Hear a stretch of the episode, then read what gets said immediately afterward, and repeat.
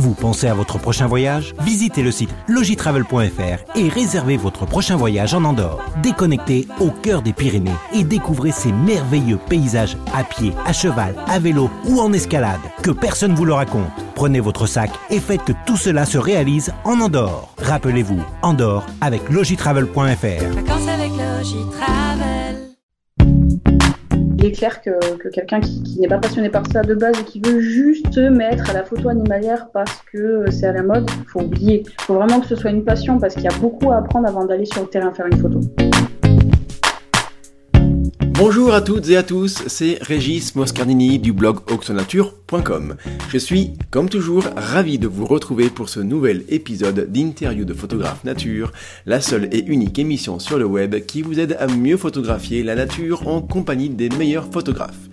Pour ce 55e épisode, j'accueille la photographe et formatrice professionnelle Sandra Bérénice Michel.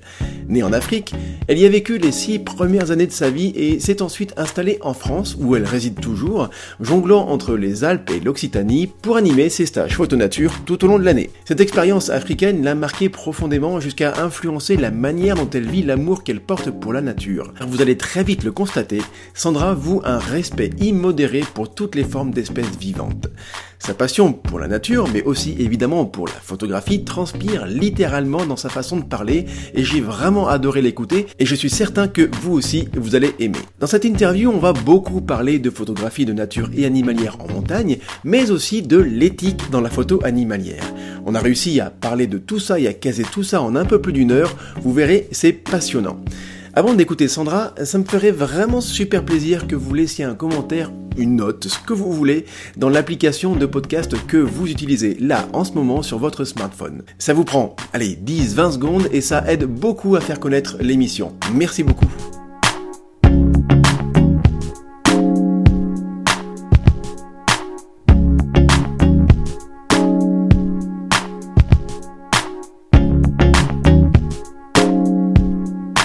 Salut Sandra Et bonjour Régis Alors je suis très heureux euh, bah, de t'avoir ici dans, l'émission et euh, je suis vraiment très content que tu aies accepté mon invitation dans l'émission. Euh, alors je t'ai découvert euh, sur Instagram, un, réseau social bah, que tout le monde connaît mais sur lequel tu es très active et donc on peut voir tes photos évidemment que tu postes régulièrement mais aussi via tes stories, bien les journées, tes journées de, de photographe formatrice que, tu, bah, que tu dévoiles, que tu montres donc au quotidien. justement Sandra, j'aimerais savoir avant de commencer vraiment l'interview mais je voudrais que tu, que tu, nous dises qu'est-ce que tu fais là en ce moment, quel est ton quotidien D'accord. Bah déjà, Régis, je voulais te remercier pour cette invitation. Euh, tu fais des podcasts qui sont vraiment hyper intéressants, donc pour moi d'y participer, c'est vraiment un grand plaisir. Euh, donc pour ta question, en ce moment, moi là, je travaille sur des reportages photos. Euh, les stages sont terminés depuis à peu près un mois parce qu'il y a eu du retard à cause de la météo. Mais voilà, les stages, ça va être d'avril à euh, octobre ou plus tard. Donc là, je bosse à fond sur des reportages photos de nature. Ça s'arrête parce qu'en fait, euh, voilà, c'est l'hiver et qu'il y a moins de choses à voir dans la nature, c'est pour ça? Exactement, oui. Bah, parce que là, par exemple, je vais être plutôt dans le sud de la France. Et bon, bah, les feuilles sont tombées, il y a moins de choses intéressantes. Euh, voilà, donc du coup, j'arrête à partir d'octobre pour tous les stages collectifs en tout cas. Avant d'attaquer le, sujet photo nature montagne et l'éthique photo, puisque c'est ce dont on va parler euh, au cours de l'émission, euh, c'est toujours pareil, bien sûr, les auditeurs veulent en savoir plus sur l'invité, donc sur toi en particulier. Euh, alors pour commencer, donc j'ai fait mes petites recherches évidemment, j'ai fait mon petit travail. Alors tu es né en Côte d'Ivoire et tu as vécu les six premières années de ta vie en fait en Afrique. Euh, quels souvenirs tu gardes de cette époque? Beaucoup de souvenirs. Alors, euh, bah, jusqu'à mes six premières années, c'est des souvenirs qui sont assez flous, c'est des souvenirs d'enfants à l'école, les mêmes que certainement toi tu as en France. Hein. Euh, les, plus gros souvenirs en fait que je garde, c'est plutôt après mes six ans, parce que je continuais à y aller en fait tous les étés. J'y passais deux mois jusqu'à environ mes 14 ans. Donc, euh, c'est à ce moment-là que j'ai gardé le plus de souvenirs du pays, de la nature, de la faune, voilà, de, tout ce qui va avec le symbole de l'Afrique. D'accord, donc euh, tu, euh, tu n'as pas arrêté euh, d'y aller, tu n'as pas coupé les ponts du tout et comme nous les enfants de ton âge en fait en France passaient leurs vacances ben, la plupart du temps j'imagine en France et bien toi tu partais là-bas en Afrique directement toujours en Côte d'Ivoire. Hein voilà c'est ça, moi je partais en Côte d'Ivoire en fait rejoindre mon père. Euh, que, je, que je voyais donc tous les étés jusqu'à à peu près mes 13-14 ans, où là, euh, je n'y allais plus du tout. Donc ça fait en fait depuis mes 13-14 ans que je n'ai plus revu mon pays d'enfance. Est-ce que euh, cette expérience africaine, donc très tôt dans ta vie, et puis pour le coup, bah, après, pendant encore presque 10 ans, deux, deux, deux, étés par an, enfin un été par an et deux mois par an, est-ce que, ça, est-ce que ça a façonné ton rapport à la nature d'aujourd'hui? Est-ce que tu, tu considères que la façon dont tu vis la nature aujourd'hui, en France en tout cas, est-ce que cette expérience africaine eh bien, euh, a, modifié ce comportement que tu peux avoir dans la nature aujourd'hui en France Je pense que complètement oui. Euh, alors, est-ce que c'est la, vie que j'ai eue là-bas ou plutôt les personnes qui m'ont initié à cette vie? Telle est la question. Euh, moi, à mon avis, c'est voilà, c'est mon père clairement par rapport à son, son, rapport à lui, à la nature, en tout cas, qui a fait que je suis que je suis devenue aujourd'hui, en tout cas qui qui qui fait que j'ai tel rapport à, la nature euh, aujourd'hui. En fait, euh, quand j'étais petite, c'était chasse, nature et découverte, pour faire un gros cliché. Hein. Euh, on pêchait pour se nourrir et on chassait pour se nourrir. Et, et c'est vrai que ça, ça, a construit en fait mon approche que j'ai maintenant en France, qui est totalement différente parce que la chasse ici, c'est pas la même chose. Mais bon, voilà, ça, ça, a construit quelque chose en moi, en tout cas, même aujourd'hui dans mon métier. Et donc oui, tiens, alors c'est une question que j'ai pas prévue, mais euh, c'est aussi l'intérêt de la discussion qu'on a ensemble, et c'est ce qui fait que les gens aiment le podcast. Euh, Est-ce que euh, toi, tu, tu euh, j'imagine que tu n'es pas contre fondamentalement la chasse. Tu es plutôt, enfin, tu me diras si tu l'es d'ailleurs, mais j'imagine que tu es plutôt contre la chasse passion, la chasse activité de loisir, en fait. Si j'ai bien compris, c'est ça. Hein? On va dire en grande partie que c'est ça, même même si je je ne peux pas être en fait contre la chasse parce que je ne peux pas obliger des personnes à ne pas vivre leurs activités, mais euh, je suis pas pour. Ouais, je comprends. voilà, c'est un peu compliqué, mais euh, la, la, pratique de la chasse en France, il y a vraiment beaucoup de choses à dire et beaucoup de choses à changer, en tout cas. Et je serais plutôt pour qu'il y ait énormément de changements sur ce qui n'est pas normal à mon sens. Voilà. On est sur la même longueur d'onde. Euh, alors, euh, je, continue un petit peu sur cette, euh, cette grande parenthèse, cet grand épisode africain que tu as vécu, parce que pour, moi, c'est euh, bah, c'est hors du commun, hein, bien sûr, donc c'est quelque chose d'extraordinaire. Quand on a rencontré toute jeune des lions, comme toi, j'imagine des girafes, ça fait un peu cliché, mais je pense que c'est un petit peu ça, la plupart des animaux de la savane qui font, bah, qui font rêver les, enfants français, et bien, on se retrouve comme ça, quasiment du jour au lendemain, à observer bien des mésanges et des rouges-gorges qui sont pour nous très communs et très classiques. Euh, comment on vit ça quand on est gamin? Est-ce que la, la, question derrière, derrière ça, est-ce que tu, euh, est-ce que fondamentalement voir un, lion, c'est quelque chose de vraiment euh, superlatif? Et, est-ce que c'est pareil quand on rencontre une mésange, quand on la voit pour la première fois, est-ce que c'est aussi quelque chose d'extraordinaire ou finalement une petite mésange, quoi qu'il arrive, bah, c'est toujours très commun en fait? Alors, je trouve ta question très intéressante dans le sens où, comme tu l'as dit, eh ben, finalement, c'est un cliché. Donc, c'est génial qu'on l'aborde hein, parce que justement, ça peut permettre de voir les choses différemment. Donc, moi, j'ai grandi en Afrique et comme j'ai dit, j'y allais deux mois par an jusqu'à mes 14 ans. Mais figure-toi que, euh, comme je peux vivre ici, eh ben, j'habitais en ville. Euh, donc, je n'ai pas côtoyé euh, les, grands emblèmes africains tels que l'éléphant, la girafe, etc. Bon, par contre, comme je t'ai dit, mon père était chasseur-pêcheur, donc euh, on avait des, camps de pêche et puis il avait bon, bah, quelques maisons éparpillées dans la nature. Donc, j'allais souvent en nature. Je n'ai pas croisé d'éléphant, je n'ai pas croisé de girafe, mais par contre, bon, bah, j'ai été confrontée par exemple à des lamantins, à des caïmans, voilà, à une autre faune mais, euh, mais, mais pas les, les, beaux emblèmes en fait dans ton, dans ton rêve.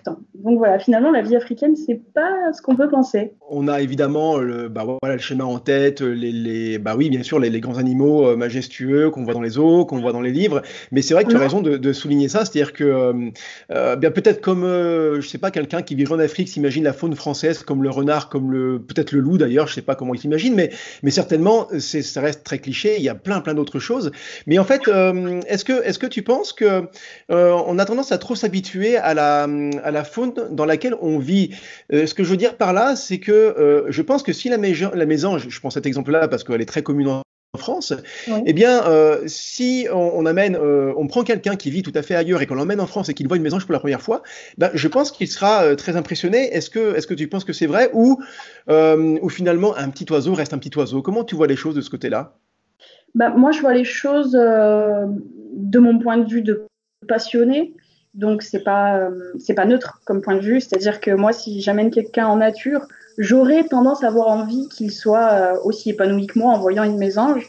Et ça va dépendre de la personne tout simplement. C'est-à-dire que si la personne est vraiment passionnée par la nature et aime ça, il, prendra autant de plaisir à voir une petite mésange, un rouge-gorge, que un lion même si euh, les regards et évidemment les émotions qu'on va vivre sont différentes, mais en tout cas, moi, j'y prends euh, beaucoup de plaisir. Donc, j'aurais tendance à croire que la personne avec moi, si elle est passionnée, prend autant de plaisir. Mais c'est pas forcément le cas. Je pense que chacun a son approche euh, et que les gens doivent aussi voir les animaux d'une différente manière et avec une émotion toute différente que la nôtre. Donc, ça doit dépendre vraiment des personnes, je pense. C'est vrai que euh, j'adore ta réponse et, euh, et c'est quelque chose que euh, toi, en tant que photographe formatrice, c'est-à-dire on va parler de ton activité un peu plus tard, mais et, et, moi en tant que bah, pareil formateur photographe, mais dans un domaine un petit peu différent, en tout cas avec une, une forme différente, c'est aussi notre mission d'aider les gens à redécouvrir la faune bah, qui est vers chez eux.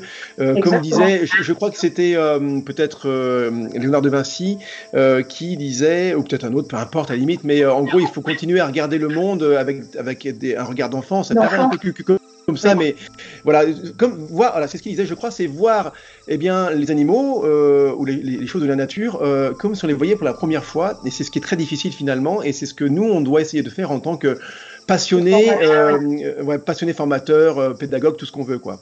Exactement, je suis tout à fait d'accord avec toi, et c'est vraiment le plaisir, par exemple, moi, que je vais prendre dans mes formations, et, euh, et, et j'imagine que c'est la même chose pour toi. Euh, quand je vais être sur le terrain avec mes stagiaires et qu'on va passer à l'étape euh, pratique, entre guillemets, où on va se, se balader et faire des exercices, c'est vraiment un moment où je les invite à réapprendre à observer ce qu'ils ont autour d'eux. Donc évidemment, ça va être euh, la flore, mais si possible, ça va être aussi la faune, donc les petits oiseaux qui vont passer. Et c'est vrai que de, retrouver des fois des petits regards d'enfants, des, étoiles dans les yeux sur des choses très simples de la vie qu'ils ne regardaient plus en fait avec ce regard d'enfant, ça, rend vraiment heureux. quoi. C'est une passion qui est, juste géniale à transmettre. Je l'ai expérimenté au salon de la photo à Paris, donc cette année. Euh, j'ai passé cinq jours, j'ai fait une conférence par jour, et en fait, ma conférence n'était pas du tout sur le thème de l'animalier, euh, mais euh, je, ponctuais ma conférence par des photographies d'animaux sauvages, un renard, une mésange, etc.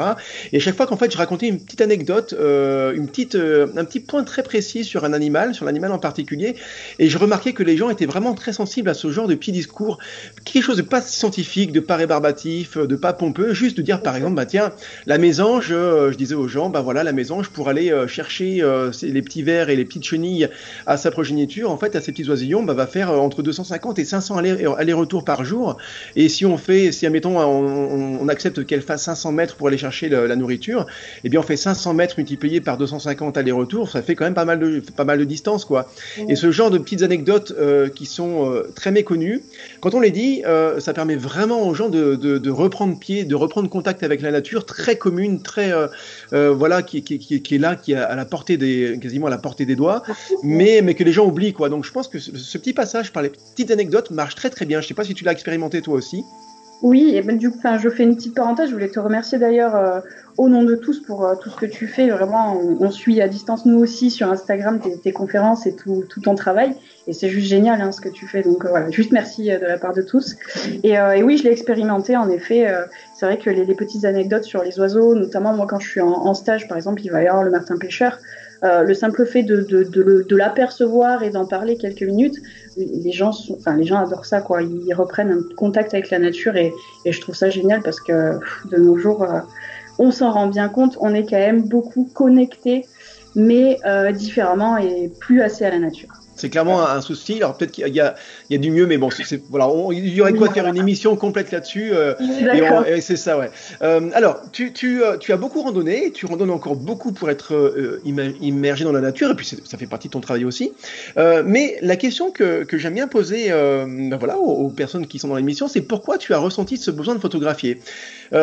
et c'est la question que moi-même je me pose en fait. finalement, pourquoi on, on, ne se satisfait pas de la seule observation et de la seule présence dans la nature pourquoi euh, tu as ce besoin de photographier et de mettre en image ce que tu observes en y réfléchissant un petit peu, bon, moi c'est vrai que ça a commencé euh, assez tôt. J'avais pas forcément de personnes qui faisaient de la photographie autour de moi, donc ça m'est venu toute seule. J'adorais me balader hein, quand j'avais 13-14 euh, ans, c'était mes, moments d'évasion plutôt que d'aller voir les copains. Voilà, j'allais en nature. J'adorais observer les choses. Et euh, je sais pas pourquoi, mais petit à petit, Pourtant, j'étais pas baignée dans le numérique ou quoi que ce soit. J'avais envie de, prendre des photos, en fait, de, garder des, morceaux, des instants, en tout cas, de ce que je voyais pour les ramener simplement chez moi. Parce que c'était une espèce de, bulle qui était tellement apaisante que j'avais euh, le besoin, voilà, à l'origine c'est plutôt ça, le, besoin de retrouver ça et de pouvoir regarder mes photos et me remettre un peu dans cette bulle quand je pouvais pas sortir, quand j'étais petite. Après, en grandissant, c'est différent. C'est vrai que c'est. Euh, je pense qu'il y a une réponse différente pour chaque personne à qui on pourrait poser cette, cette question-là, mais c'est vrai que c'est quelque chose qui est qui finalement assez euh, assez surprenant. C'est-à-dire que euh, moi, je prends mon exemple perso. Si je suis dans la nature et que et même je vois une oreille de lapin pointer pointer le bout, je vais dire le bout de son nez, non, mais pointer pointer un petit peu, eh bien, j'ai le cœur qui bat. Et si j'ai pas mon appareil, je suis frustré. mais même si je me dis, mais profite de ce moment-là, c'est super et tout ça, mais il y a quand même quelque chose qui manque. Et, et quand par contre j'ai l'œil dans le viseur et que je déclenche, euh, il y, a, quelque chose de presque de, physique. Est-ce que, alors c'est vraiment une, théorie euh, un peu peut-être un peu bidon, un peu, euh, un peu de psychologue, psychologie de comptoir, mais est-ce que tu penses qu'il y a un peu un côté instinct de chasseur? Je veux dire, on est, on est fondamentalement des cueilleurs-chasseurs et, ça fait pas si longtemps que ça qu'on est, euh, qu'on est dans une société qui ne nous impose pas d'aller chasser. On a tout ce qu'il faut à portée de, de, de, à portée de sous et à portée de supermarché.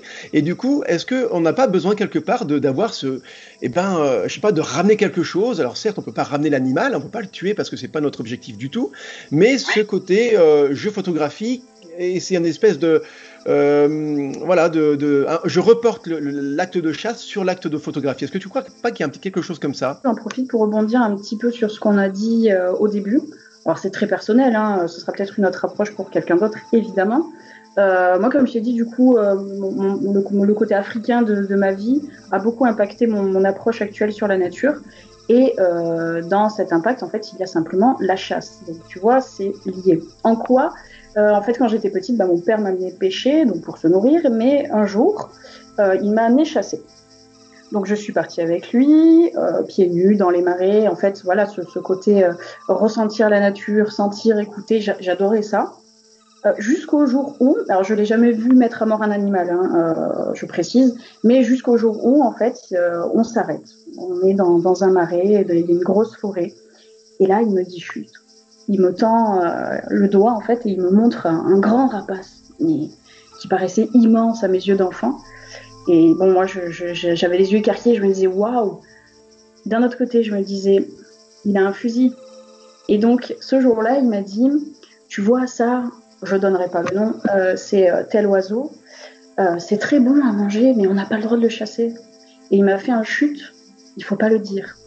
Et il a essayé de le tuer. Donc j'étais très petite, hein. Donc, euh, donc sur le moment, on, ne réalise pas. Mais en fait, ça m'a vraiment marqué à vie parce que maintenant, quand, quand je suis euh, en nature, en fait, effectivement, j'ai ce besoin d'approche. Donc, comme je pouvais pratiquer euh, quand j'étais toute petite avec mon père, voilà, aller dans la nature, approcher, sentir, regarder. Et c'est vrai que du coup, la finalité, bah, c'est maintenant la photographie. C'est finalement, c'est comme tu dis, c'est peut-être un trophée de chasse. Hein. C'est peut-être cet instinct qu'on a de base. Mais euh, bon, moi, ça m'a, impacté euh, dans le mauvais sens parce que je suis totalement contre tout ça. Mais du coup, je peut-être retranscris ça par la photographie. Euh, maintenant, je pense que j'ai envie d'immortaliser, d'être témoin de quelque chose qui, existe, qui vit comme nous, et, pas de quelque chose qu'on va tuer. Donc, je pense que oui, le côté photographie et chasse, ça peut être franchement lié. C'était une super anecdote. Euh, vraiment, euh, j'ai bu, euh, j'ai bu tes paroles. J'en ai presque les frissons. Enfin, presque non, j'ai les frissons. C'était vraiment super. J'imagine tout à fait la scène. mais et du coup, le mot que tu as prononcé, trophée de chasse, ça me fait penser finalement un petit peu, eh bien, grottes de Lascaux, hein, ou la grotte Chevet. C'était ça en fait. C'est-à-dire que ben dessiner sur ces parois les, les aurochs, les cerfs, les choses comme ça, les ours peut-être aussi. eh bien, c'était quelque part un trophée. Et c'était aussi un trophée montrer ce qu'ils avaient chassé, je crois. Hein.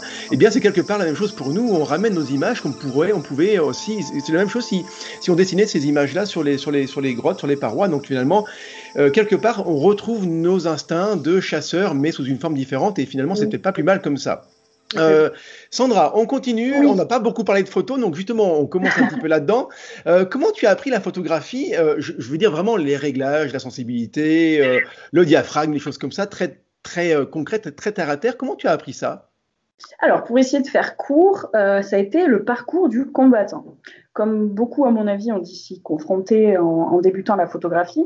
Quoique je dirais que de nos jours, c'est peut-être un petit peu plus simple avec justement bah, nos formations comme ce que tu proposes toi sur, sur ton blog. Mais euh, voilà, moi à l'époque, euh, j'ai commencé aux alentours de 14 ans avec tout ce que je pouvais trouver sous la main qui puisse prendre des photos. Donc ça a commencé par exemple avec une console, euh, jusqu'à ce que j'ai un bridge. Alors quand j'ai eu ce bridge, comment j'ai fait? Bah, En fait, je ne pensais pas qu'il pouvait y avoir beaucoup de choses sur Internet. J'étais peut-être un peu naïve, hein. mais du coup, j'ai juste pris mon appareil photo et tout testé. Donc évidemment, les résultats n'étaient pas forcément là, et je faisais quoi? Comme tout le monde, je retournais au mode automatique. Donc petit à petit, j'ai continué à faire des photos, prendre du plaisir, et puis je me suis dit, bon maintenant, euh, c'est bien tout ça, mais il va falloir être plus créatif, parce qu'il y a des choses que tu as envie d'exprimer que tu n'arrives pas du tout à faire en automatique, et ça, tout le monde le sait. Euh, donc j'ai creusé, et bah, d'ailleurs à l'époque, euh, j'ai très certainement dû aller sur Exo Nature pour regarder un petit peu ce que tu pouvais dire là-dessus. J'espère. Et oui, et il faut d'ailleurs, et, et ça m'a beaucoup aiguillé. Et après, ça a été, franchement, ça a été la pratique. Euh, j'ai testé, en fait, je me suis obstinée à, à travailler en mode manuel parce que j'ai débuté la photographie parce que je voulais faire de la photo d'orage. Voilà. Donc j'étais passionnée de faune, etc. Mais je pensais pas du tout en faire des photos à la base. Ce qui vraiment m'a poussé à apprendre la photo, c'est l'orage. Et l'orage, donc photographier les éclairs, etc., ça demande le mode manuel, obligatoirement, euh, un trépied, etc. Donc là, bah, j'ai mis le nez dedans, j'ai appris euh, en faisant beaucoup de tests, donc beaucoup, beaucoup de ratés.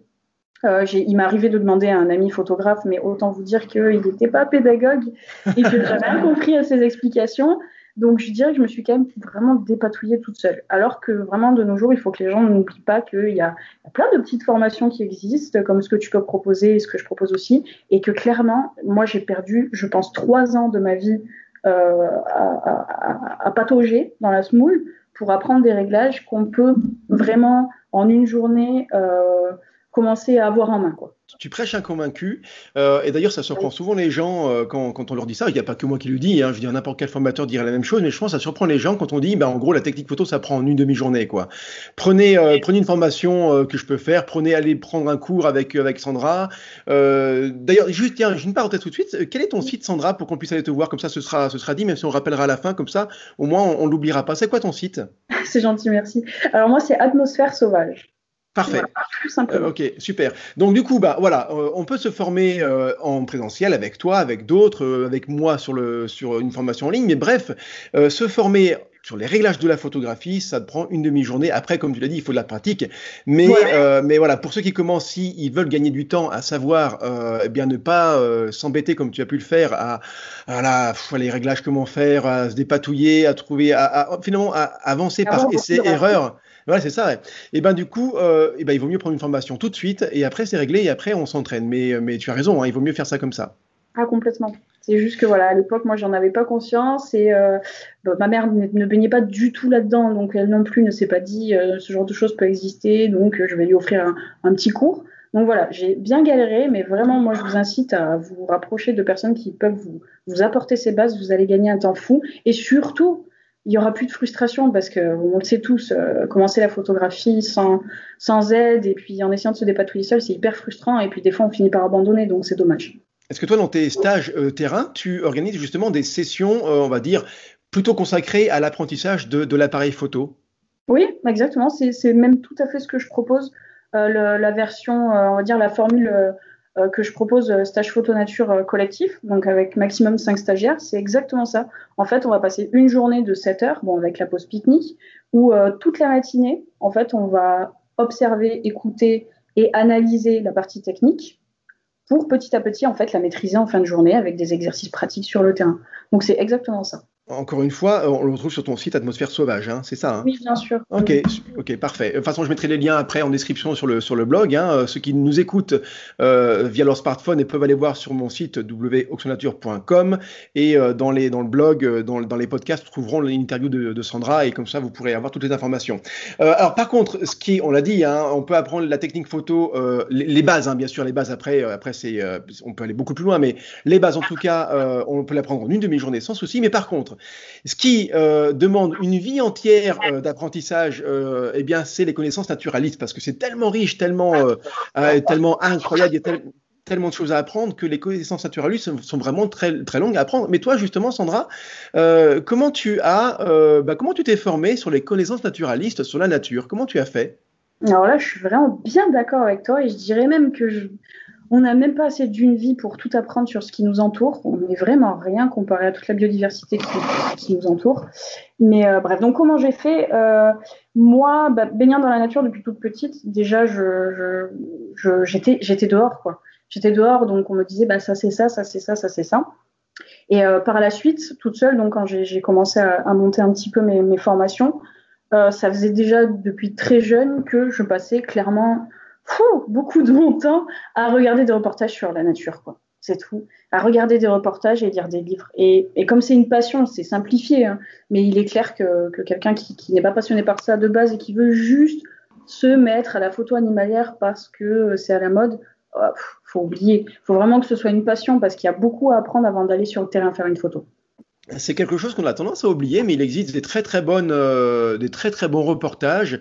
La BBC sont les plus connus évidemment, mais il y a des très très bons reportages de nature. Alors c'est vrai que moi j'ai pas la télé, donc du coup je, je regarde, je regarde pas ça finalement, mais mais tu viens de m'y faire penser. Ça peut être aussi un bon moyen. Alors ne pas se contenter que de ça bien sûr, mais les reportages télé, hein, euh, eh bien euh, peuvent être un bon moyen de d'introduire finalement des sujets, même d'aller un peu plus loin pour certains. Donc effectivement ça peut être pas mal de regarder des reportages télé, c'est vrai. Oui, je parlerai d'ailleurs tout de suite la nature. Je pense que ça, on a tous un petit peu baigné dedans. Euh, c'est juste génial ce que faisait Nicolas Hulot. C'est voilà, ces immersions dans la nature, on apprenait tellement. Et puis c'était tellement passionnant. Donc voilà, quand je parle de reportage, voilà, ça, ça, va être ça à peu près, hein, tout ce qui est Ushuaïa nature, ou les reportages qu'on peut retrouver sur Arte, les gros documentaires sur la faune, euh, bah, faune de France par exemple. C'est juste, euh, ces reportages sont merveilleux. Et puis après voilà, les bouquins les bouquins, pour ceux qui, veulent apprendre un peu la photo de nature et animalière, euh, il y en a quelques-uns qui sont très intéressants. D'abord, se renseigner sur la faune sauvage qu'on a du coup en France, hein, sauf si vous êtes ailleurs. Il y a Faune sauvage de, France, Biologie, Habitat et Gestion. Donc ça, c'est un livre de l'Office national de, la chasse et de la faune sauvage. Et puis après, ben, pour citer euh, un photographe qui, est connu, il y a Erwan Balança qui, qui, fait des livres très intéressants. Il y a la photo de nature et après, il y a évidemment tous les livres euh, vraiment du style encyclopédie ou euh, les livres des parcs nationaux sur les fleurs, la faune, euh, les arbres, etc. La chance qu'on a maintenant et que bah, qu'on n'avait pas. quand je dis on, j'étais pas là, mais en tout cas si j'étais là, mais je m'intéressais pas à cette époque-là, à cet aspect-là de bah, des connaissances. Mais avec Internet maintenant, avec les forums, avec YouTube, tiens, tu parlais des reportages, mais Marie Marie Wilde par exemple, qu'on doit suivre certainement tous les deux sur. Ah, oui. sur Exactement. Donc Marie Wild, euh, elle a une chaîne YouTube qui est formidable et elle fait des reportages géniaux sur une espèce en particulier à chaque fois. Donc ça fait partie des choses à, suivre pour se former évidemment. Mais maintenant, on n'a plus d'excuses pour ne plus avoir les bonnes informations.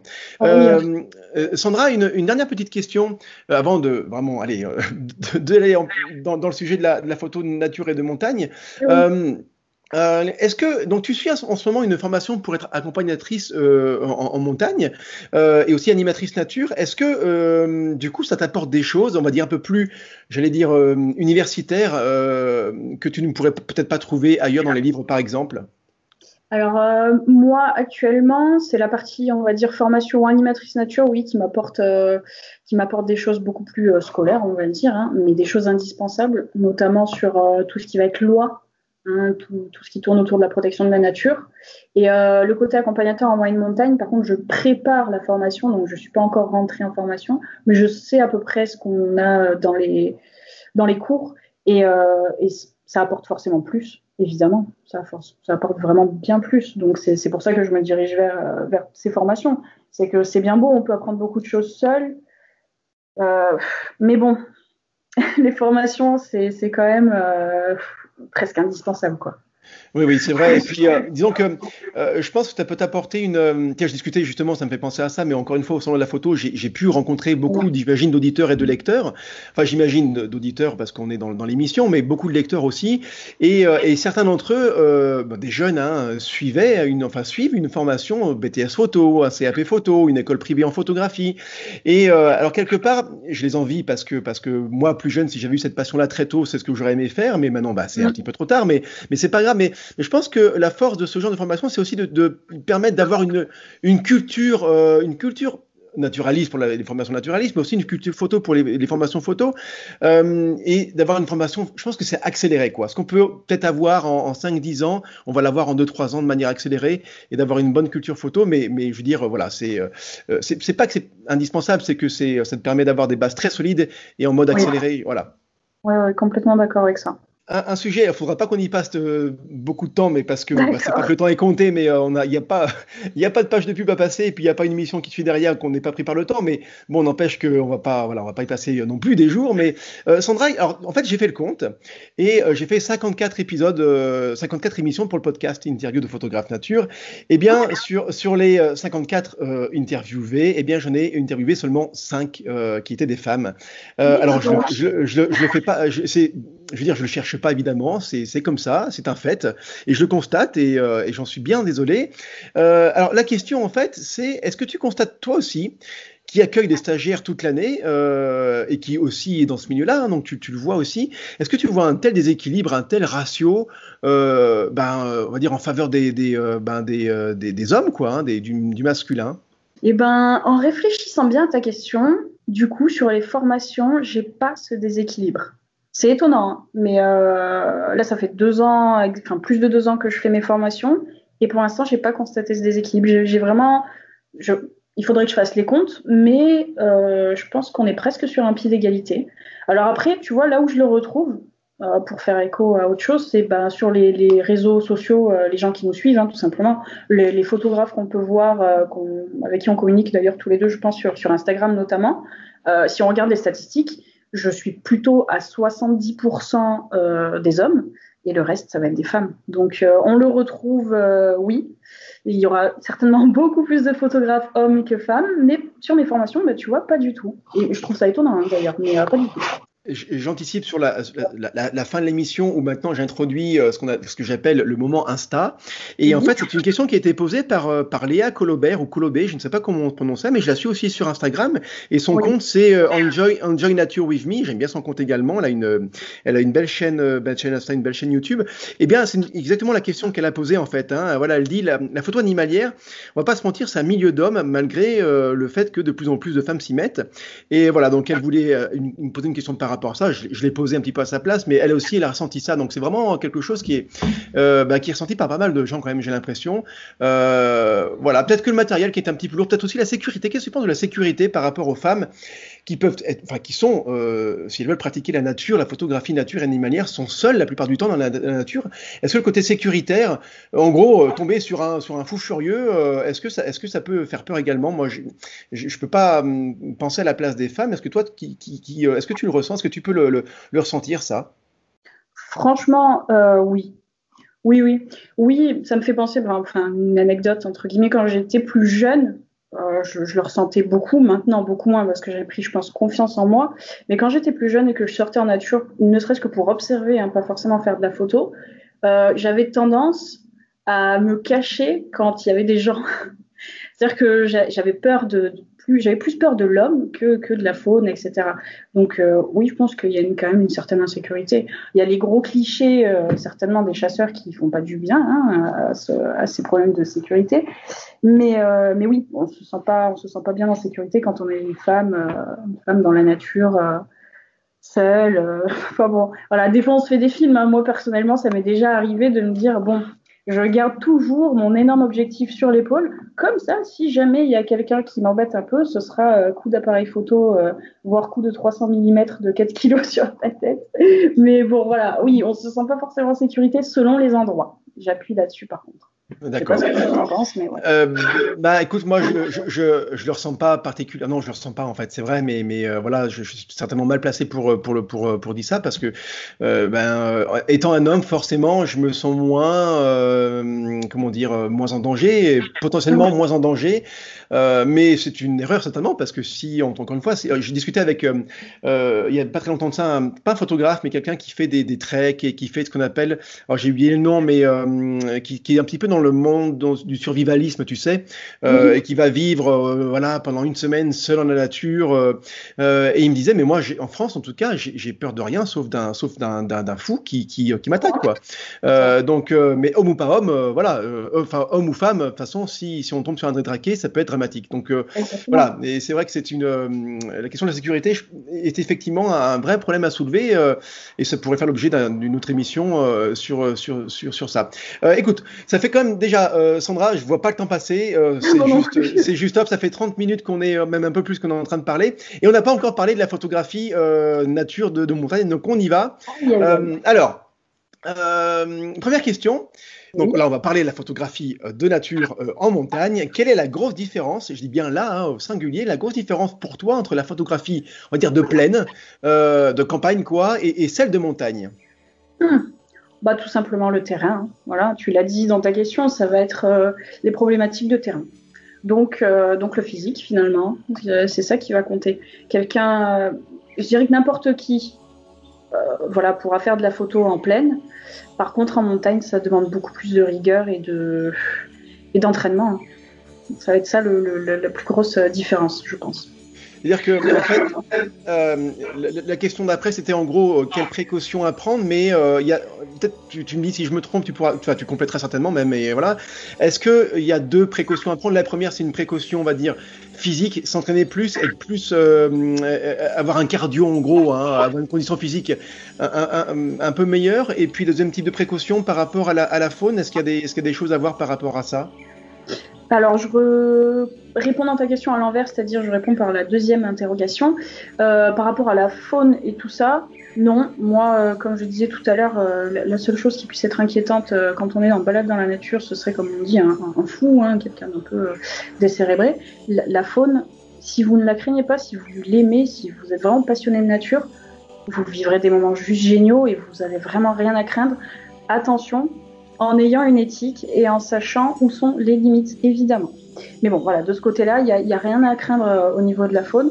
Là où je dirais qu'il faut être euh, vraiment attentif sur la sécurité, c'est euh, bah, toujours avoir dans son sac à dos, c'est bête, hein, mais bon, un, téléphone chargé pour appeler les secours en cas de problème et une trousse de, sécurité avec toute la panoplie qu'il faut, couverture de survie, de l'alimentation, ne jamais partir sans ne pas avoir assez d'eau, enfin voilà, plein plein de petites choses il faut toujours bien faire son, sac quand on part en montagne.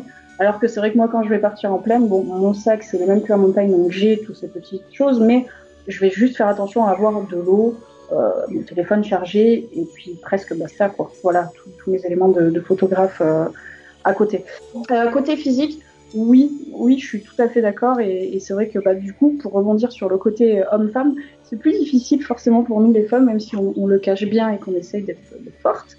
Euh, mais on a besoin d'un peu plus d'entraînement hein, parce que bon bah oui, le poids du matériel, euh, le dénivelé, les kilomètres, euh, voilà, on a des petites jambes, des petits bras, donc c'est un peu plus difficile. Mais oui, voilà, en montagne, il va falloir s'entraîner un petit peu plus, même si c'est pas totalement inaccessible, mais c'est vrai que c'est pas ouvert non plus à tout le monde, Je rebondis sur ce que tu dis, Sandra, et par rapport à la météo, moi, je veux dire, si je vais faire une sortie photo au champ plein, enfin en pleine, non, mais je suis en Auvergne, ça reste de la, la moyenne montagne si on, monte vraiment sur les, euh, sur les sommets vraiment les plus hauts d'Auvergne, mais c'est pas de la haute montagne. Donc euh, très clairement, euh, je veux dire, s'il y a un orage qui se pointe, si je vois que le ciel s'assombrit, je suis, je suis en train de faire un affût pas loin de chez moi, j'ai pas, enfin j'ai pas peur.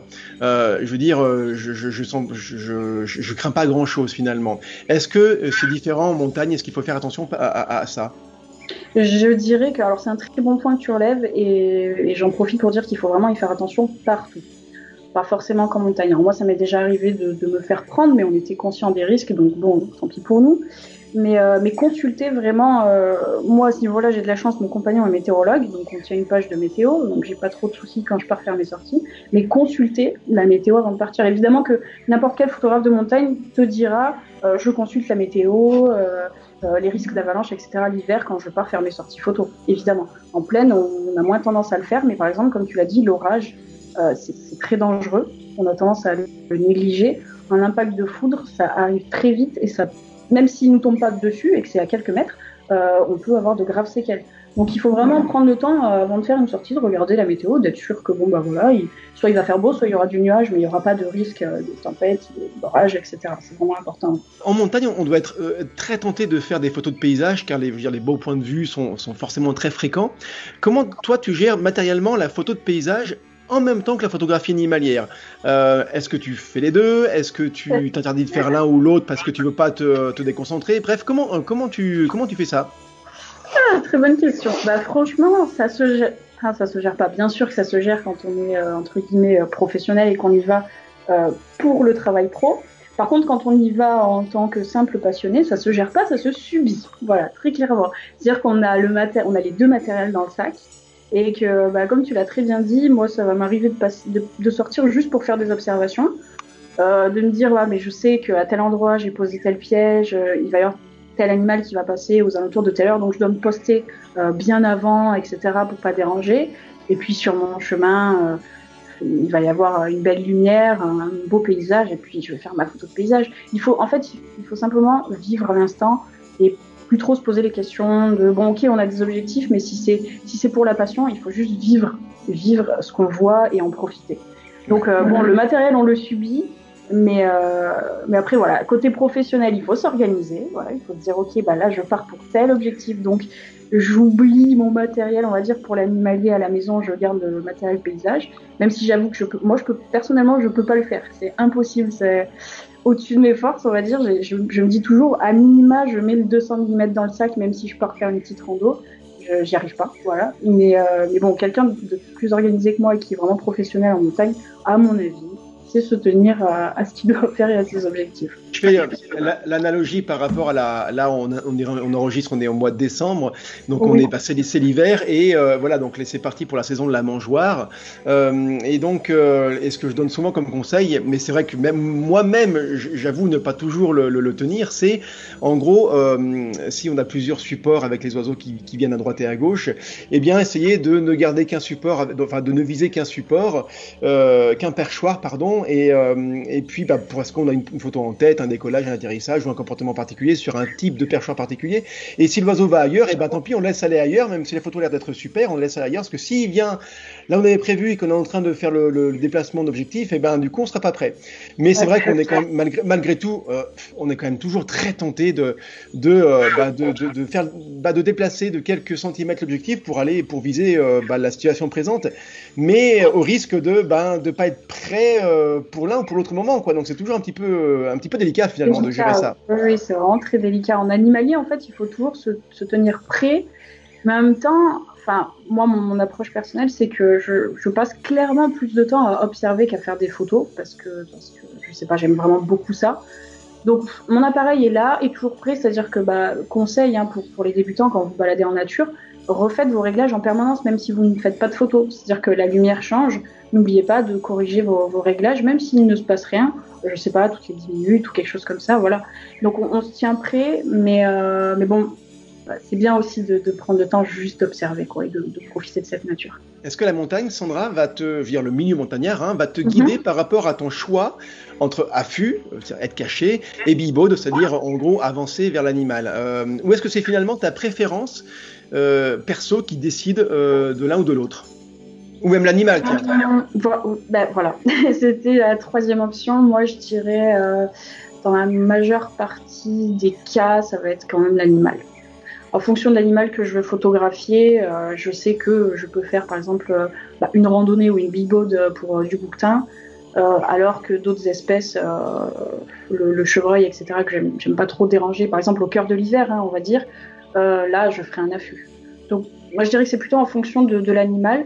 Par contre, il est vrai que bah, le, terrain, il joue beaucoup et qu'il y a des fois on peut pas faire de bibot, donc euh, bon bah, on va on va grimper et se poster en affût quoi. Tu, ça me fait enchaîner parfaitement avec la question suivante. C'est est-ce que est-ce que est-ce qu'il est possible d'utiliser le relief euh, pour faciliter euh, tes approches bah, J'imagine, je sais pas moi, schématiquement grimper, enfin en tout cas suivre une colline monter dessus puis puis aller au sommet et voir ce qui se passe en contrebas. Est-ce que le relief peut, en montagne est intéressant pour les approches? Complètement. Et d'ailleurs, hum, c'est un bonheur. Enfin, moi, quand je, quand je suis en montagne, euh, je, fais six mois de l'année euh, des, deux côtés, dans le sud de France et, montagne. C'est vraiment ce qui me plaît le plus en fait en montagne, bon, hormis évidemment les espèces que je peux y retrouver, c'est que quand je vais faire euh, des affûts ou donc plutôt de la bibaude, je, je, bon, je connais un petit peu les, les habitudes des animaux, les, heures auxquelles ils vont passer, etc. Et je peux me préparer à l'avance et me dire bah bon voilà là ça va monter. Juste derrière j'aurai une butte et, euh, et, en fait quelquefois on peut se poster et avoir le chevreuil, euh, je dirais à 5 mètres, mais comme il est juste au-dessus de la butte, il ne nous voit absolument pas, il ne nous sent pas évidemment si le vent est dans la bonne direction, c'est quelque chose qu'il faut vérifier en amont. Mais, euh, mais oui, c'est juste génial, on peut, on peut profiter de situations qui sont complètement différentes de, de, de la plaine. Quoi. Moi ici, c'est pas du tout la même approche, c'est bien plus compliqué en tout cas de photographier la faune euh, en plaine euh, qu'en montagne. Est-ce que le vent a aussi, donc tu, nous as dit l'intérêt d'avoir du relief comme ça, c'est vrai que c'est très facilitant, j'imagine. Est-ce que le vent a toujours autant d'importance quand on photographie évidemment les, mammifères? Bien sûr. Et surtout qu'il y a beaucoup de, de vent ascendant euh, du relief. Donc, euh, il faut vraiment se méfier de, si on attaque, entre guillemets, le sommet par la droite, ou enfin, par l'est ou par l'ouest, et vice-versa. Parce qu'il y a beaucoup voilà, de, vent ascendant et, euh, et il faut s'en méfier parce que des fois ça tourne, etc. Donc euh, oui, il faut, faut, vraiment faire attention parce que bah, on a cette facilité du coup de pouvoir se camoufler derrière une butte ou quelque chose comme ça. Mais par contre, euh, au niveau du vent, hein, bah, le mieux c'est de sortir quand il n'y en a pas. Quoi. Et ce qui peut réduire vachement les, euh, le nombre de sorties. Mais par contre, du coup, le, le, le vent, euh, est-ce qu'il est, euh, je ne connais pas vraiment le milieu de la montagne, mais est-ce qu'il y a euh, des directions très marquées? En gros, nous, chez, enfin nous, euh, je, je, disais, je dis ça comme si euh, vraiment il y avait les montagnards et puis d'un autre côté les, ceux qui habitent en plaine, mais souvent quand même le vent c'est la direction principale c'est d'ouest en est. Euh, le vent qui vient bah, des perturbations océaniques. Est-ce que c'est pareil en montagne ou finalement à cause du relief il y a quand même vraiment du, des directions qui sont changeantes? Est-ce que ça change d'une heure sur l'autre ou même, euh, même plus rapidement? Ou il y a quand même des, des directions très marquées? Oui, oui, il y a, il y, a, il y, a, il y a des différences, évidemment. Euh, en montagne, ce qu'on va rencontrer le plus souvent, c'est ce que je disais tout à l'heure, c'est les vents ascendants, en fait. En fonction de la période, euh, souvent en fin de journée, moi, par exemple, là où j'habite, je vais avoir un, un, vent un petit peu chaud qui va remonter les pentes en fin de journée. Donc oui, il y a, il y a des différences aussi, et le relief, il joue vraiment énormément. Une très très bonne connaissance du, euh, du terrain, et, et, pour ça, rien ne remplace forcément le, la pratique sur le terrain. Oui. Euh, est, quel est quel est l'animal pour lequel toi tu as une vraie, une vraie passion euh, et que tu prends plaisir à photographier, à observer et pour lequel tu pourrais vraiment faire des, des centaines de kilomètres quoi? Oh, oh, cette question, j'aimerais te la retourner, mais. Euh, euh... Non, t'as pas le droit, c'est moi qui pose la question. ouais, je sais, euh, mais franchement, tous en fait. Euh, bon, on c'est pas facile. J'aime vraiment tous les animaux. Ouais, on va resserrer en un petit peu en montagne. Tu, là, tu resserres beaucoup et tu dévoiles des choses.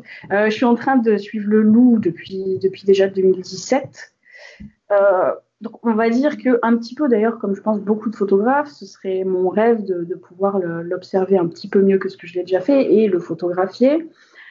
Mais, euh, mais c'est pas pour autant, on va dire, mon animal préféré. Même si je, pense que je serais comme une dingue de croiser son regard. Euh, je, croise euh, un regard profond de chamois, ça m'apportera euh, beaucoup d'émotions aussi. Certainement pas les mêmes, mais beaucoup d'émotions. Donc j'aime toute la faune, j'adore photographier les chamois, les, les, chevreuils, les boutins, les oiseaux, etc. On va dire que là, voilà, celui qui me fait beaucoup envie, c'est le loup, et j'attends, j'attends vraiment de, de, croiser son regard un jour. Ça, ça, me, ça me ferait beaucoup de, de bien. Je me, euh, je me, dis que tiens, tu voulais me retourner la question, bah, je, je vais me prêter voilà. au jeu, mais, mais finalement, ce serait peut-être, euh, c'est un petit peu en contradiction par rapport à ce que je disais tout à l'heure ou ce qu'on disait tout à l'heure, à savoir que on, on doit, enfin, on doit non, mais notre statut de passionné, de formateur fait que on essaye vraiment de transmettre cette passion pour tous les animaux, quels qu'ils soient. Mais finalement, c'est peut-être euh, les animaux qui sont les plus rares. Moi, je sais que vers chez moi, il y a très très très peu de, en Auvergne en tout cas, très très peu de chats, de chats forestiers, de, de, de chats sauvages. Euh, eh bien, je me dis que cette rareté là fait que forcément, quelque part, mon cœur battrait un peu plus vite euh, et je serais pareil comme un dingue si je le rencontrerais parce que, bah parce que voilà, c'est rare quoi. En, en, fait, quelque part, ce qui est rare, ça un peu plus de valeur. Donc, euh, oui. mais, mais, mais parce que c'est la situation locale, c'est le contexte qui fait que c'est comme ça.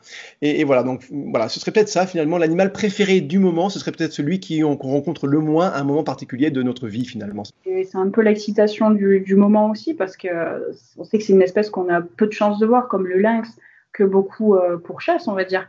Mais, euh, mais voilà, enfin, entre guillemets, j'aime tous les animaux, je pense que toi aussi, mais c'est vrai qu'il y a, peut-être certains regards qui nous apporteraient beaucoup plus d'émotion que d'autres. Est-ce que euh, tu voudrais donner un, conseil euh, pour celui qui habite en montagne ou celui qui va peut-être habiter en montagne, qui va déménager qui souhaite continuer ou se lancer dans la photographie manière euh, Un conseil qui pourrait être peut-être, peut-être, je sais pas, mais vers quel animal tu le dirigerais pour qu'il puisse apprendre euh, bah, Je veux dire, sans trop faire de bêtises, au sens où s'il dérange, s'il fait des petites erreurs, c'est pas dramatique pour, pour l'individu et pour l'espèce en question? Ok, oui, ben, je pourrais conseiller déjà surtout pas l'hiver, parce que c'est vraiment une période où les animaux ont besoin de tranquillité. C'est déjà suffisamment dur pour eux de trouver de la nourriture, de marcher dans la neige. Ils, s'épuisent vraiment, donc ça, il faut y penser. Euh, donc pas l'hiver. Si vous voulez débuter, vraiment pas l'hiver. Euh, après euh, l'été ou au printemps, voilà, je, le dis, c'est plus simple d'observer la faune parce que la neige fond et qu'ils vont sortir pour, pour manger. Et à ce moment-là, on les dérange moins. Donc je conseillerais par exemple le chevreuil en affût, en faisant vraiment attention à toutes les règles de base, le vent, euh, euh, enfin voilà, tout, ce qu'on connaît tous. En faisant attention à tout ça, je pense que le chevreuil, ce serait une des espèces que je conseillerais pour, pour débuter en photo euh, de, animalière pardon, en montagne. La limite altitude du, chevreuil, est-ce qu'il se limite à une altitude particulière? Euh, Les animaux, euh, les, chevreuils pardon, en, particulier, ils vont, avoir une limite. Bon, évidemment, c'est l'étage forestier, donc en fonction des versants, ça dépend. Par chez moi, je vais réussir à les trouver jusqu'à 2000 mètres à peu près. Quoi. Évidemment, euh, l'hiver, ils vont redescendre, donc ils seront visibles en pleine. Mais, en plein été, en plein été, on les observe jusqu'à 2000 mètres. Enfin voilà, faut voir en fonction de la montagne et des versants à quelle, à quelle altitude est, l'étage euh, de forêt. Alors, tu vois, par rapport à, à, ton conseil vraiment très judicieux, évidemment, par rapport à l'hiver où on les laisse tranquilles parce que n'importe quel dérangement pourrait avoir des conséquences dramatiques au sens où si Ah l'animal oui. doit se déplacer parce qu'on le dérange, eh bien, ça va, il va puiser dans ses réserves finalement qui sont euh, certainement plus faibles, plus Voilà. faibles que, que- qu'en plein été. Mais par, encore une fois, en pleine, je fais, je fais le distinguo pour faire la comparaison, mais c'est pas du tout pour mettre en opposition, en tout cas pour, pour comparer. Euh, euh, bah, par chez moi, il y a, y a de la neige, euh, allez, euh, 10 jours par an à peine. Euh, et ben le reste du temps, je peux quand même sortir pour bah, faire des séances photos quand même, parce qu'il y a encore de l'activité pour certaines espèces. Je peux aussi faire de, en profiter pour faire du repérage, voir des lieux de passage. Euh, et même s'il neige un petit peu, tiens, s'il neige un petit peu, bah, je peux voir le, le, matin les, euh, les traces qui ont été faites pendant, pendant la nuit. Donc c'est très, pratique. Est-ce que quand même en montagne, est-ce que, euh, que je peux quand même euh, sortir pour faire au moins du repérage et, et, et sans déranger euh, les animaux? Est-ce que c'est possible? Oui, bien sûr.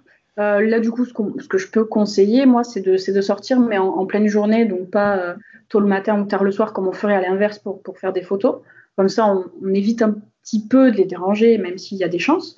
Et, euh, c'est, voilà, c'est génial l'hiver parce que quand la neige est fraîche, on peut observer les traces et du coup apprendre, mettre en pratique un petit peu ce qu'on a eu, bah, soit dans notre formation, soit dans nos bouquins, et, euh, et voir sur le terrain ce que ça donne, ces fameuses traces, est-ce qu'on arrive à identifier l'espèce, etc euh, le poids, dans quelle direction il est allé, certainement se dire aussi à quelle heure, etc.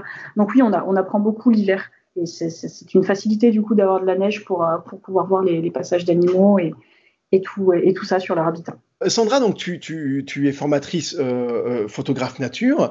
Euh, justement, ta, démarche de formatrice euh, en, en photo nature s'inscrit dans le respect de la, faune sauvage et tu communiques pas mal là-dessus d'ailleurs, et donc aussi le respect du milieu naturel dans lequel tu évolues. Euh, pourquoi tu accordes autant d'importance euh, au côté éthique de la faune nature, même si tu l'as évoqué en filigrane, hein, voilà, dans, dans, cours de tes, différentes réponses, mais là précisément, qu'est-ce qui fait que tu accordes autant d'importance eh au respect de la nature euh, dans le cadre de ton travail? Ah, c'est une question sur laquelle il pourrait y avoir plein, plein, plein, plein de réponses parce qu'il y a plein de, raisons en fait à, cet amour profond de la nature. Mais, euh, c'est ça en fait, c'est que je, je voue un respect profond à, toutes les espèces, euh, quelles qu'elles soient. Alors peut-être à tort, hein. certaines personnes en tout cas ne, mettent pas sur le même piédestal, mais, moi ça va être ça. Et, euh, j'estime du coup qu'on doit le respect à cette nature, qu'on doit le respect à cette faune.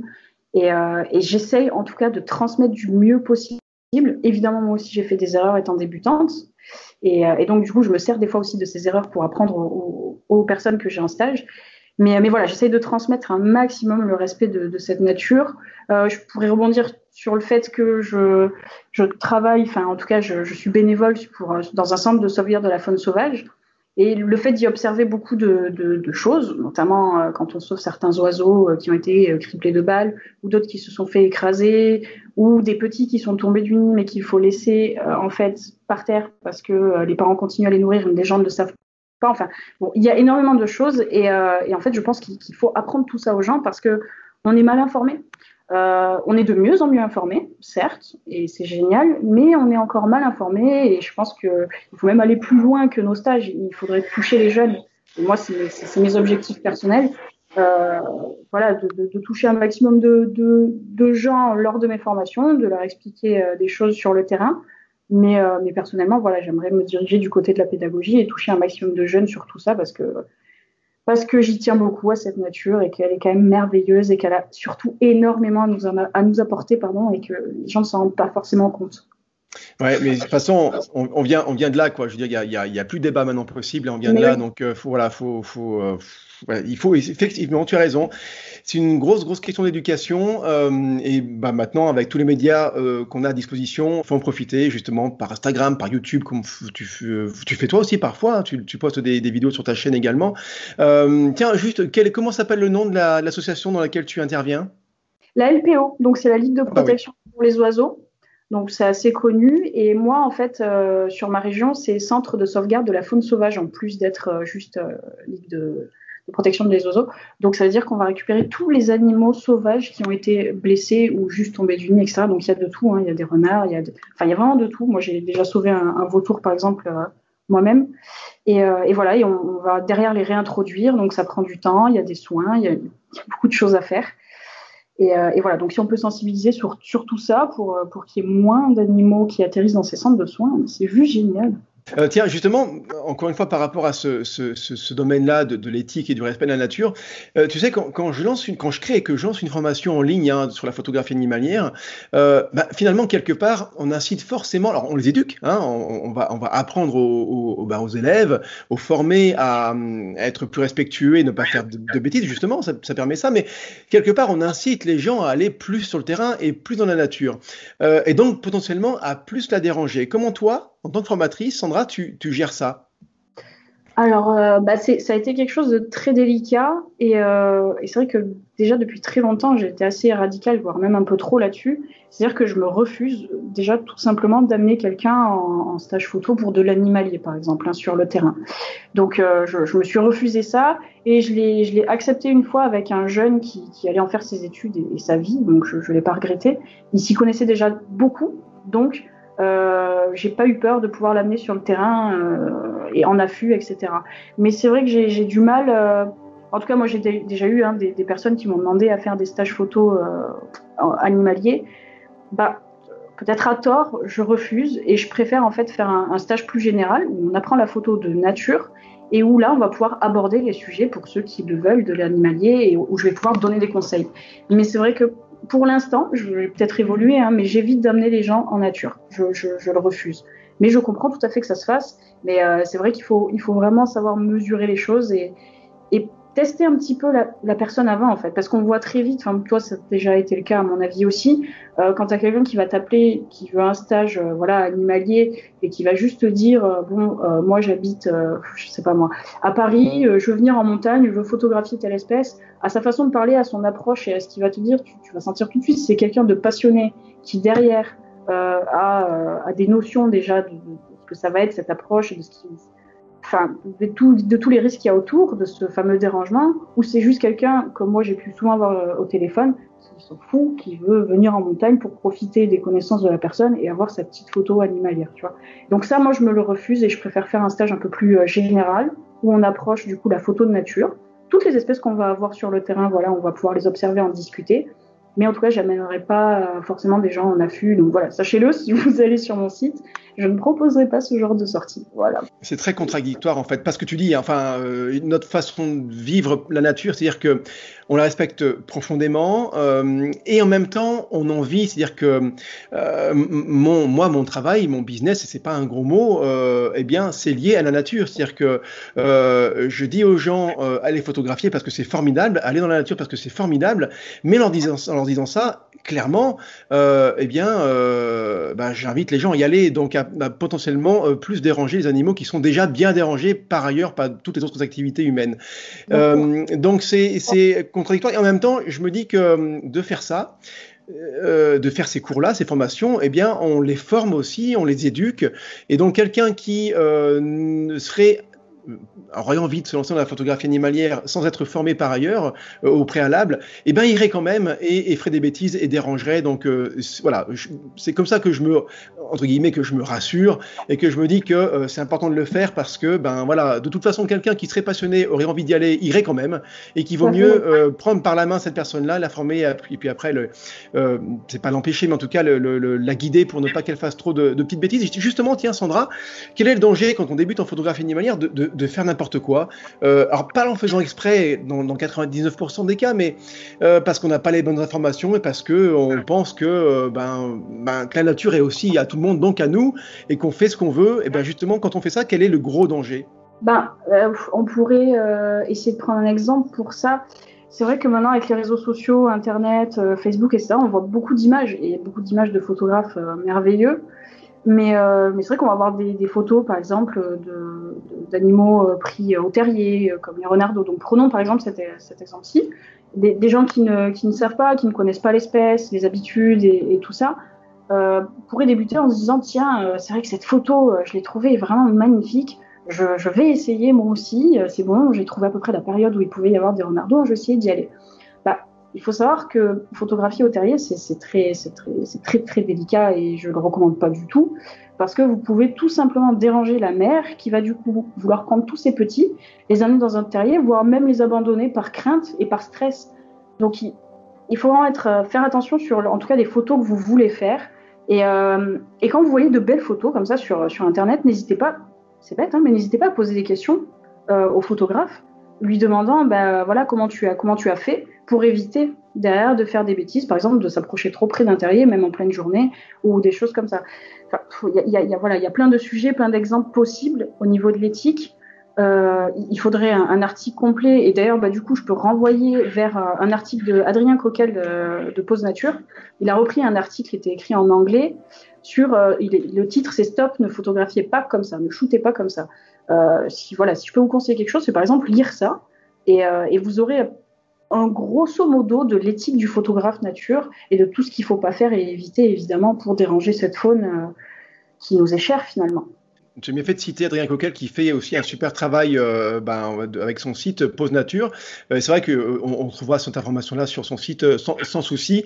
Euh, mais voilà, c'est vrai que ben, tu l'as dit, hein, je ne vais pas paraphraser, mais il faut vraiment déjà par défaut s'abstenir. Et puis si on veut y aller, ben, poser des voilà. questions. Tu as raison, hein, les, les, photographes qui font des photos, voilà, qui soient pros ou, ou, passionnés, experts et qui, qui sont un petit peu connus dans, dans le monde de, de la photo animalière via leur site, via Facebook ou via un autre réseau, peu importe, eh bien, c'est leur poser des questions, même dans les salons. Hein, euh, moi, je m'en voilà. souviendrai toujours, euh, je, je, je, suis un grand fan toujours de Fabien Gréban, mais avant de le rencontrer, de le connaître un petit peu, ben voilà, je, il était dans un salon, j'étais pas loin aussi, j'y suis allé, un petit peu tout intimidé, mais finalement, je lui ai posé une question, on a discuté pendant une demi-heure et c'était juste super. Donc, faut pas hésiter non plus, et tu l'as très bien dit, à, à, solliciter les photographes pour, euh, ben voilà, pour savoir comment, comment ils s'y sont pris, pour ne pas faire d'impair quand nous, enfin, quand le débutant veut, veut aller après sur le, sur, sur le, ouais, sur le terrain. Euh, Sandra, oui. ça fait ça fait ça fait une heure. Euh, c'est pas c'est pas grave. Au, au, au, au, contraire. Alors tu vois, donc voilà, je vais euh, eh ben, poser des questions du moment Insta. Donc euh, tu, tu, vois, il y a j'ai mon j'ai mon compte Instagram, la photographie sauvage, et avant chaque interview, euh, je demande à mes abonnés, eh bien, quelles questions ils voudraient poser à, à, à la prochaine personne interviewée, en l'occurrence toi, Sandra. Euh, et donc j'ai eu pas mal de réponses, une bonne une bonne vingtaine. Alors je pourrais pas toutes les dire. Euh, donc, du, donc, du, coup, euh, alors ce sera peut-être un petit peu décousu parce que je vais en lire une et puis il y a une autre sur un autre sujet, peu importe. Et du coup, c'est un petit peu improvisé tout ça. Thibaut euh, Gotchi qui pose la, la question, j'espère que je prononce bien. Hein. Euh, oui. Donc Sandra, combien de temps passes-tu en montagne? Est-ce que tu y dors, sous tente, cabane? Voilà, donc il y a plusieurs questions, mais en tout cas la première, celle-ci là. D'accord. Alors moi, je vais passer vraiment beaucoup de temps en montagne. Alors de par la photographie. Comme il a dit, ça m'est déjà arrivé de dormir euh, évidemment sous tente, euh, affût, etc. Et, euh, et, parce que je fais beaucoup de randonnées, comme tu l'as dit, je vais être accompagnatrice en moyenne montagne. Donc, je vais passer le plus clair de mon temps libre, même hors photo, mais beaucoup, beaucoup évidemment, c'est plus on passe de temps sur le terrain et plus on a déjà plus on va connaître son terrain et donc plus euh, on serait capable de savoir où aller précisément à quel moment. Donc oui. c'est important de passer le plus de temps sur le terrain, évidemment. Autre question cette fois-ci de Thierry Wildlife, life, pardon, photographeur. Oui. Euh, c'est ça. Euh, donc question pour Sandra. Euh, Qu'en portes-tu dans ton sac terrain, dans ton sac photo? Oh, beaucoup à de la, choses. à, la journée, peut-être, je sais pas, voilà, dire quelque la. La, la sortie la, la plus fréquente en tout cas. Ok. Euh, moi, dans mon sac photo, j'ai toujours mon trépied avec la rotule pendulaire et la rotule euh, basique. Euh, j'ai toujours, euh, bah, du coup, tous mes, enfin, mes deux appareils photo avec tous les objectifs pour Tu utilises, tu utilises quoi? Tu utilises quoi, Sandra En termes de boîtier ou les objectifs? Les deux, les deux. Alors, j'ai deux boîtiers Nikon. Ce serait une autre marque pour moi, ce serait la même chose. hein. J'ai un plein format et un, et un, et un DX. Donc, un D500 à 850. Euh, j'ai un objectif grand angle pour le paysage. Donc là, c'est le, que je dise pas de bêtises, 12-24, 14-24 mm, pardon. Et j'ai un macro et j'ai un téléobjectif plus un, téléconvertisseur et plein, plein, plein de petites broutilles qu'on met euh, évidemment comme accessoires dans nos sacs, des filtres, etc. Euh, donc côté photo, ça va être ça. Et après, dans mon sac, j'ai toujours, voilà, ça c'est le minimum quand on part euh, en, montagne ou ailleurs d'ailleurs, de l'eau. Donc 2 litres d'eau dans un camel, dans des bouteilles, comme vous voulez. Euh, la trousse de sécurité, comme j'ai dit tout à l'heure, hein, la trousse de secours avec toute la panoplie en cas de, pépin. Euh, j'ai même une carte, ça il faut y penser, mais il y a, des petites cartes euh, qui sont faites où on peut mettre son groupe sanguin et toutes les informations de base en cas de pépin, parce que bon, le téléphone, c'est possible qu'il n'ait aussi plus de batterie. Qu'est-ce que je peux avoir que je peux conseiller? Bon, la, la lampe frontale au cas où, la doudoune, le, le kawaii en cas de, de pépin météo. Mais bon, on a dit qu'on s'était bien renseigné juste avant de côté météo, donc voilà. Euh, mais voilà, toutes tout, tout ces petites choses, on va dire. Pas trop mal. Je sais que j'en oublie plein. hein. Si, du papier biodégradable. C'est bête. C'est biodégradable parce que je suis une fille, euh, donc je peux pas faire pipi dans une bouteille. Enfin, c'est pas très pratique, quoi. Donc euh, voilà, papier biodégradable et le sac poubelle parce que ben c'est vrai que euh, je sais pas certains ont pu le voir, mais euh, mais j'ai essayé de lancer un petit mouvement, voilà, parce que quand on est dans la nature, nous photographes euh, animaliers ou de nature simplement, on a ce devoir quelque part quand même, comme toute personne qui se balade, de ramasser euh, les saletés qu'on voit, quoi. Donc j'ai toujours mon petit sac poubelle. Euh, je ramasse dès que c'est possible. Des fois c'est pas possible parce que c'est des grosses choses et on le sait, on a un sac qui est déjà trop lourd. Donc euh, je me mets des petits marqueurs et je me dis bon bah là il faut que je revienne ramasser tel tel déchet. Évidemment le mieux c'est que personne ne, ne salisse, mais bon voilà. Tu pratiques le clean walking en fait, c'est ça, Bah, euh, marcher, oui, marcher voilà. propre quoi. Voilà, tant que, tant, tant que c'est possible, euh, je- j'essaye de voilà, ramasser euh, tout, ce qui, tout ce qui est sur mon chemin, sauf, le, sauf la flore. Voilà, hein, juste les saletés. D'accord. Euh, alors, une autre question, euh, je regarde un petit peu ce qui a été, ce qui a été posé. Question qui a été posée par Corentin euh, Nerzik, euh, mais qui était aussi, aussi posée par d'autres euh, comptes. J'ai eu trois ou quatre questions comme ça. C'est par rapport à ce qui s'est passé récemment. Donc là, on est en décembre 2018. Donc, En gros, en novembre 2018, il y a eu cette histoire-là avec le photographe animalier Romain Doucelin, qui a posté, enfin voilà, il y a eu un gros, euh, un, comment Un dire, gros euh, malaise. un, un- ouais, un gros malaise qui s'est passé dans le milieu de la photographie animalière et vraiment ça fait euh, ça, ça a beaucoup euh, diff- diffusé, beaucoup par- fait parler les réseaux sociaux euh, parce que en fait ce photographe là a posté des, vid- de- de- des photos de, euh, de mulots, euh, de souris euh, dans des positions dont très très particulières et euh, très peu naturelles. Donc du coup, ça a tiré un petit peu la, euh, ça a mis la puce à l'oreille à certains photographes euh, qui, ben, qui ont du coup, ont dénoncé ça. Et, en gros, il n'est pas possible d'avoir ce genre de photographie-là naturellement. Donc, même si lui ne l'a, pas avoué, je ne sais pas s'il l'avouera un jour, on ne sait pas, mais en, tout cas, on l'accuse, on l'accuse d'avoir congelé, pris des, des animaux morts, des souris mortes, de les avoir congelés pour après les mettre dans des dans des formes très particulières. Euh, Donc l'idée c'est pas forcément de, c'est pas de faire le procès de Romain Doucelin parce que ben parce que euh, on n'est pas qui on est pour le faire, mais mais mais par contre euh, ce qu'on peut faire c'est ce qu'on peut essayer de d'avoir comme discussion. Eh bien déjà qu'est-ce que tu en penses toi Sandra de cette pratique là au-delà du cas Romain Doucelin mais de cette pratique là de ben voilà de de prendre un animal mort et de le mettre dans une position très particulière pour faire joli pour faire cute. Qu'est-ce que tu en penses toi? Bah, évidemment, j'en pense euh, que du mal parce que j'ai- j'aime la nature, mais, euh, à la décharge de, tous ces gens-là, parce que c'est quelque chose qui existe depuis longtemps et qui, est pratiqué euh, depuis, vraiment longtemps, malheureusement, je, je pense hein, vraiment que ces gens-là, on arrive là juste à cause des réseaux sociaux, quoi. Tout simplement. Les réseaux sociaux et les magazines, la pression, voilà, de se dire, bah, il me faut la photo qui va apparaître dans tel magazine. Ces gens-là, ils perdent en fait la passion de la nature, je pense, tout simplement, parce qu'ils sont euh, avidisés par euh, le côté euh, euh, je dois vendre de la photo ou je dois faire du like ou des choses comme ça. Donc, c'est vraiment dommage. Mais, euh, mais Romain Doucelin ou, qui que ce soit, de toute façon, moi, je les, invite à avouer la chose. À avouer la chose et, justement, derrière, à, s'en servir comme erreur euh, et en parler et, dire qu'il ne faut, faut, pas faire ce genre de choses et évoluer. Et puis, euh, ouais, photographier différemment derrière parce que c'est l'éthique. C'est l'éthique photographe et, et, ça nous met tous, euh, ça nous met tous dans une situation inconfortable parce que c'est c'est horrible quoi de voir des, des, photos comme ça. Eh bien, tu, tu sais que euh... effectivement, je, je, rebondis sur ce, que, sur, sur ce que tu dis, Sandra. C'est vrai que ça nous met dans une position inconfortable. Et, et alors, je l'ai pas vécu personnellement. On m'a jamais dit, tiens, cette photographie-là, c'est pas possible. Euh, T'as as, trafiqué l'animal et pas vivant ou je sais pas quoi. Mais par contre, euh, une photographie justement de, de, de Bastien Riu que j'aime beaucoup par ailleurs. Euh, eh bien, j'ai diffusé avec son accord une, une de ses photos au salon de la photo oui. justement cette, cette, année. Et, euh, et en fait, c'est une photographie de, de, fourmis dans une position un peu particulière. Euh, c'est très graphique, c'est en noir et blanc, c'est magnifique. Et j'ai eu une question d'une personne qui m'a surprise sur le coup, mais après, pour, ben, après non, en fait, hein, en réfléchissant avec le recul. Et elle m'a demandé, mais euh, cet animal-là, cette fourmi-là, elle, elle, est, elle est morte, quoi. Je veux dire, elle est morte, il l'a mise comme ça, c'est pas possible. Et tu vois, c'est ce genre de suspicion qui, nous, après, effectivement, euh, photographes, on va dire éthiques, en tout cas respectueux de la nature, euh, nous mène dans des situations particulières. Donc c'est vrai que c'est en ça c'est très c'est dérangeant. Et ce que tu dis par rapport à la recherche du like, moi ça me fait penser aux, aux, sportifs qui se dopent. C'est-à-dire que c'est un peu ça. Euh, c'est eh bien euh, pour se démarquer, pour être meilleur, pour aller plus loin, pour gagner plus d'argent, pour euh, être reconnu. Eh bien, certains sportifs sont prêts à se doper pour améliorer leur performance artificiellement. Eh bien, je pense que c'est exactement la même démarche. Et tu, tu, tu, tu, sais ce que tu as dit finalement. On va pas se doper en tant que photographe, mais par contre, on va quelque part doper la nature en, ouais. en, trichant, quoi, en trichant tout simplement. Ouais. Mais c'est quelque chose qui est franchement, c'est excusable si, si Romain Doucelin écoute un jour ce, ce podcast, moi je l'invite franchement à, tout simplement faire son mea culpa. Il est jeune, donc il a pris un peu la grosse tête dans certaines réponses qu'il a pu avoir d'ailleurs, mais c'est pas grave, tout ça, ça peut, ça peut être oublié si euh, s'il dit clairement que voilà, il est allé trop loin justement à cause de, cette pression qu'il peut y avoir euh, autour du, du, du, like, du buzz et de la vente de la photo puisqu'il est photographe de presse.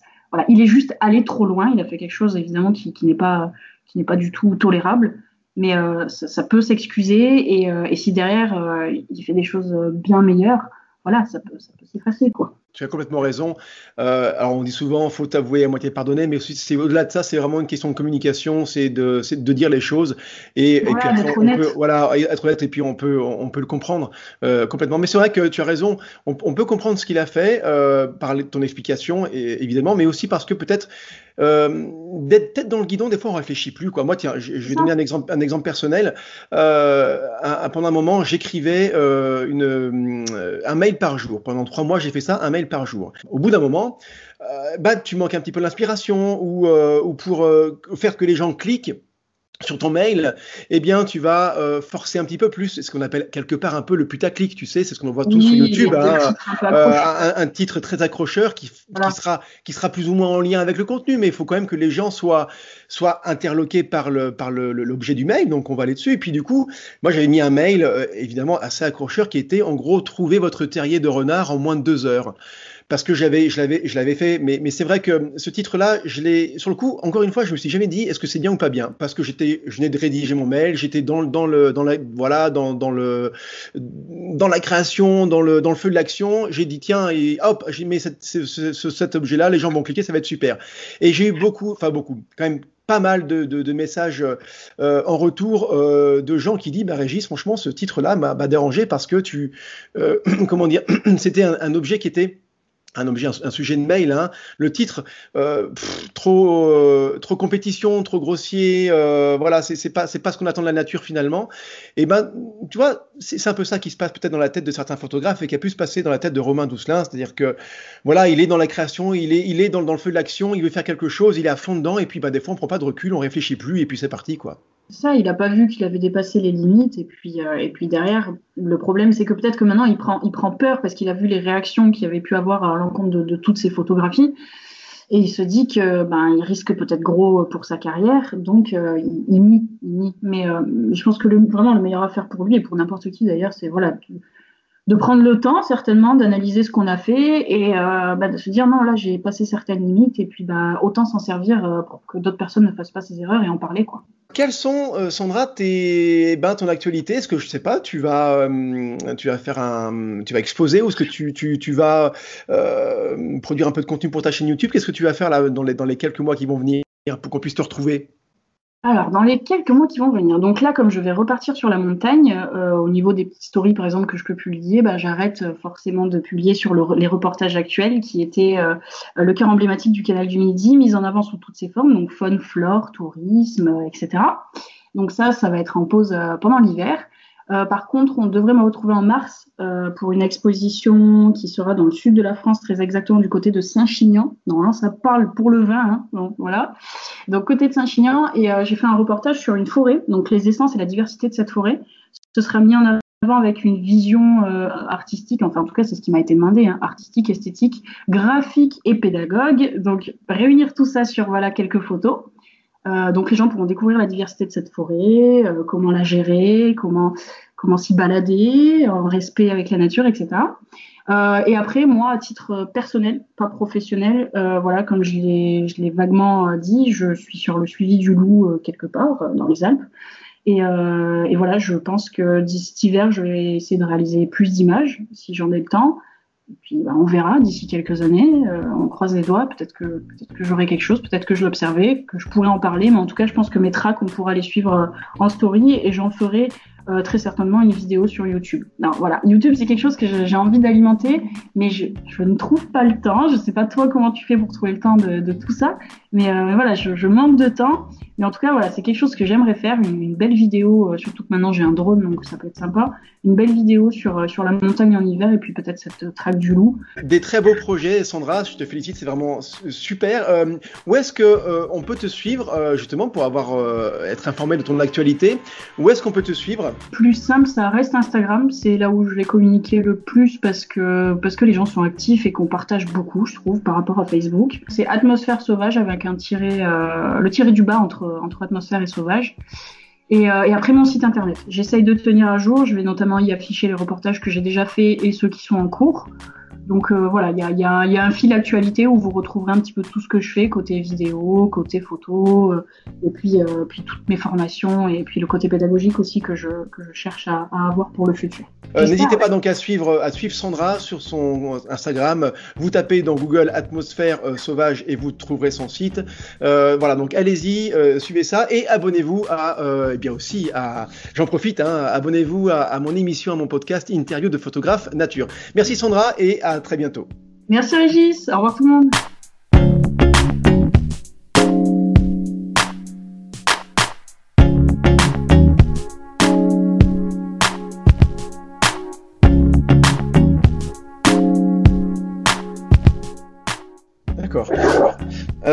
Quand, on, quand on se promène, euh, enfin quand on fait non, quand on fait de la photographie, euh, attends, je reprends ma question parce que du coup, j'ai pas voulu commencer comme euh, ce sera coupé au montage, il y a pas de, y a pas de problème, ou alors ce sera dans le bêtisier à la, dans le bêtisier à la fin, peut-être, je sais pas, je verrai. Alors, nanana, ah oui.